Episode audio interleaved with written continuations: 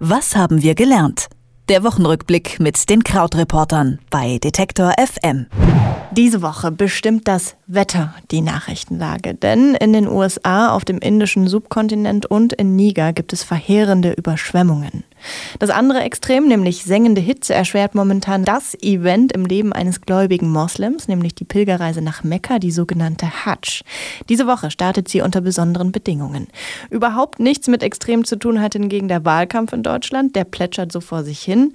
Das TV-Duell zwischen Angela Merkel und Martin Schulz steht an. Vielleicht der Höhepunkt des Wahlkampfes? Darüber sprechen wir jetzt. Zum Wochenende wollen wir die drei wichtigsten Themen der Woche noch ein bisschen besser verstehen.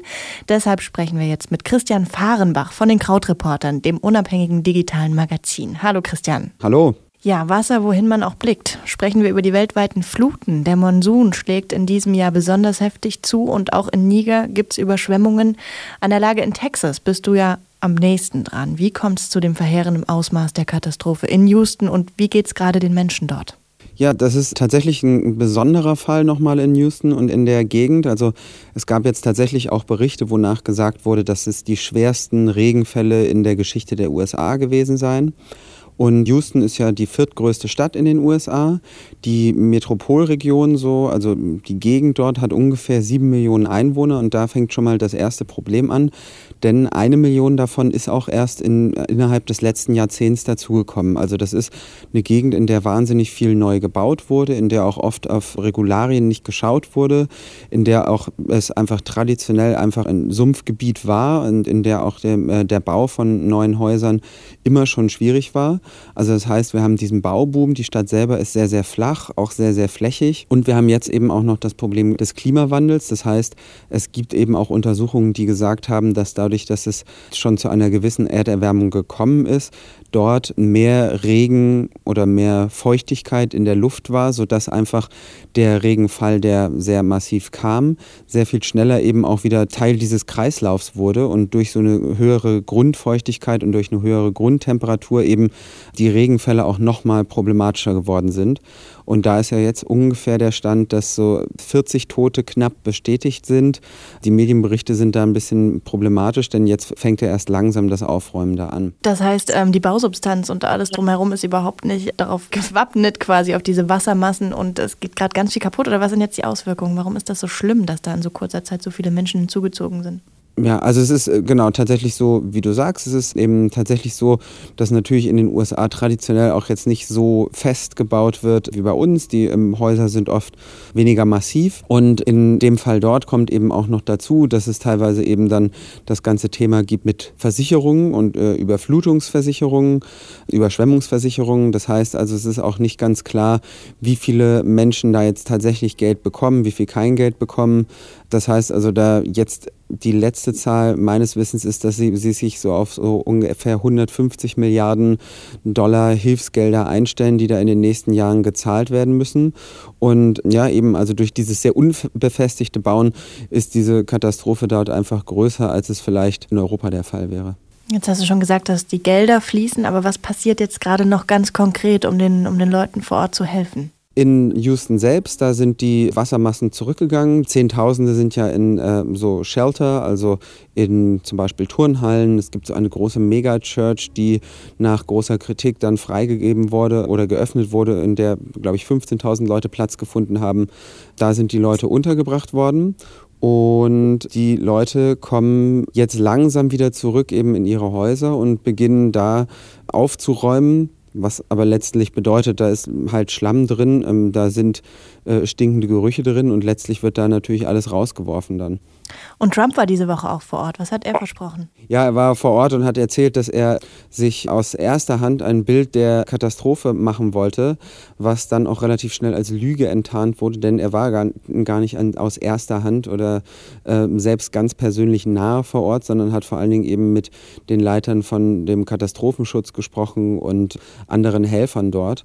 Er hat halt selber sehr wolkig versprochen, wie er das immer tut, zu sagen, dass alle die Hilfe bekommen, die sie benötigen und hat dann letztlich erstmal noch nicht viel weiter sagen können, hat eigentlich den Leuten so auf die Schulter geklopft, dass es so ein großes Team sei.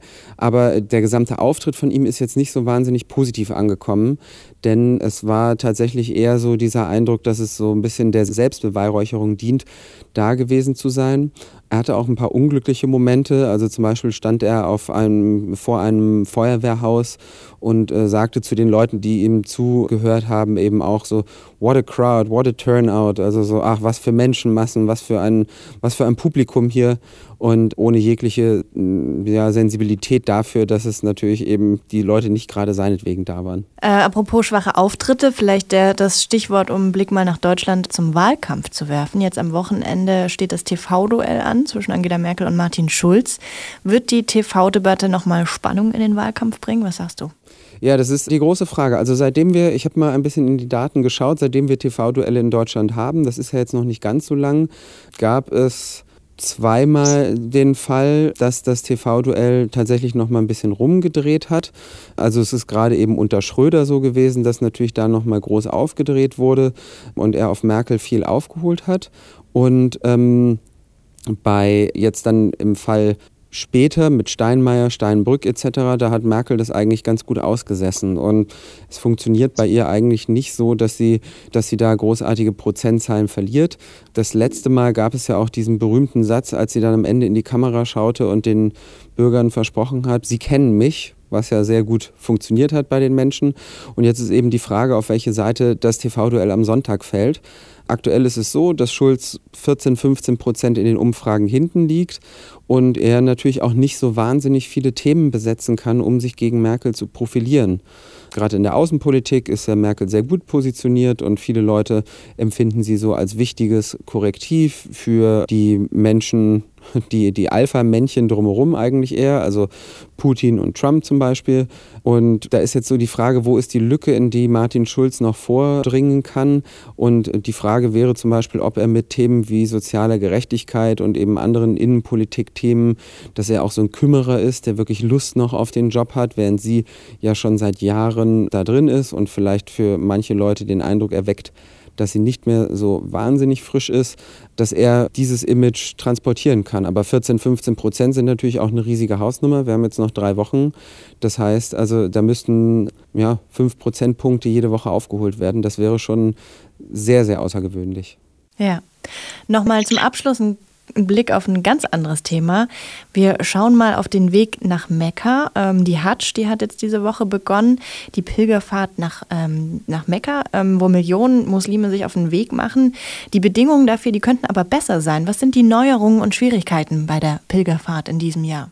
Ja, genau, das stimmt. 2015 gab es ein großes Unglück dort, bei dem laut offiziellen Zahlen etwas über 700 Menschen gestorben sind. Manche andere Schätzungen gehen sogar von 2500 Toten aus.